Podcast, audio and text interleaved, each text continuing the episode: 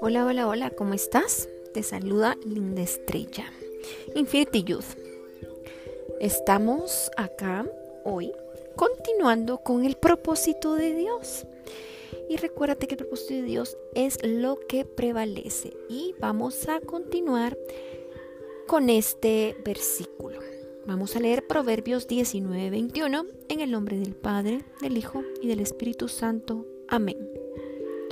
Muchos pensamientos en el corazón del hombre, pero es el propósito del Señor que prevalece. Amén. Nuestra vida es como el vapor.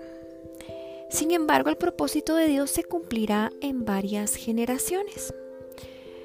Nuestro placer es agradar a la carne, pero nosotros no estamos para vivir los placeres del mundo ni para agradar a la carne, sino que estamos aquí para cumplir el propósito de Dios, los planes de Dios, porque los planes de Dios los veremos consumados, pero si no oramos y buscamos a Dios, nos dejamos mover por la carne, en ese sentido podríamos sentirnos a la deriva en un mar de problemas sin dirección.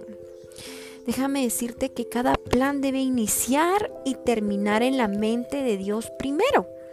¿Cómo podemos hacer eso? Orando, inclinándonos hacia la verdad. Todos nacemos con un propósito y vamos a leer Proverbios 25. Como aguas profundas en el consejo, en el, es el consejo, perdón, en el corazón del hombre, mas el hombre entendido lo alcanzará. Déjame decirte que todos estamos diseñados a imagen y semejanza del Padre, según su propósito original, hombre y mujer. Aquí podemos descubrir el llamado y el propósito de Dios y descubrirlo o perderlo. ¿Qué optas tú? ¿Cuál decisión tomas? ¿Descubrirlo o perderlo? Estancarte en él. Pues mira que la influencia del Espíritu Santo en la vida de los creyentes nos da una idea de sus propósitos para todos. Cuando sentimos la confirmación del Espíritu Santo es porque hay paz y si hay paz tendremos la completa confianza que es el momento adecuado de nuestro llamado propósito.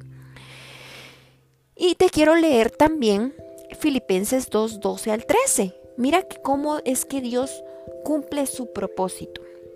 Escuchen esto. Por tanto, amados míos, como siempre habéis obedecido, no como en mi presencia solamente, sino mucho más ahora en mi ausencia, ocupados en vuestra salvación con temblor y temor, porque Dios es el que en vosotros produce así el querer como el hacer por su buena voluntad. Amén. El propósito de Dios tiene que estar siempre en primer lugar. Escuchen bien, en primer lugar en nuestras vidas. Pueden ofrecernos tantas cosas desde un buen empleo hasta matrimonio. Uh, ¿Cuántos dicen, uh, aló, es para mí? Pero sí, chicas, sí, chicas, sí encaja. Escuchen bien, si encaja, pero si no encaja en el propósito de Dios, no será de paz. Así que tranquilas, tranquilas, busquemos primero el propósito de Dios. Eh, tomemos la sabiduría para esperar la paz de Dios antes de tomar decisiones presurosas, chicas. En verdad, que nos, que nos causen consecuencias para toda la vida. Porque después tú no quieres verte en una consecuencia mala por una mala decisión. Mira que cuando confiamos en el Señor y no en nuestro corazón, porque recuerden que el corazón es engañoso. Y recuérdense que eh, nosotros no podemos presionar, no podemos presionar a las personas, no podemos presionar a nuestro corazón, no podemos presionar nuestra mente. Todo se va a ir dando para poder ir encontrando el propósito de Dios.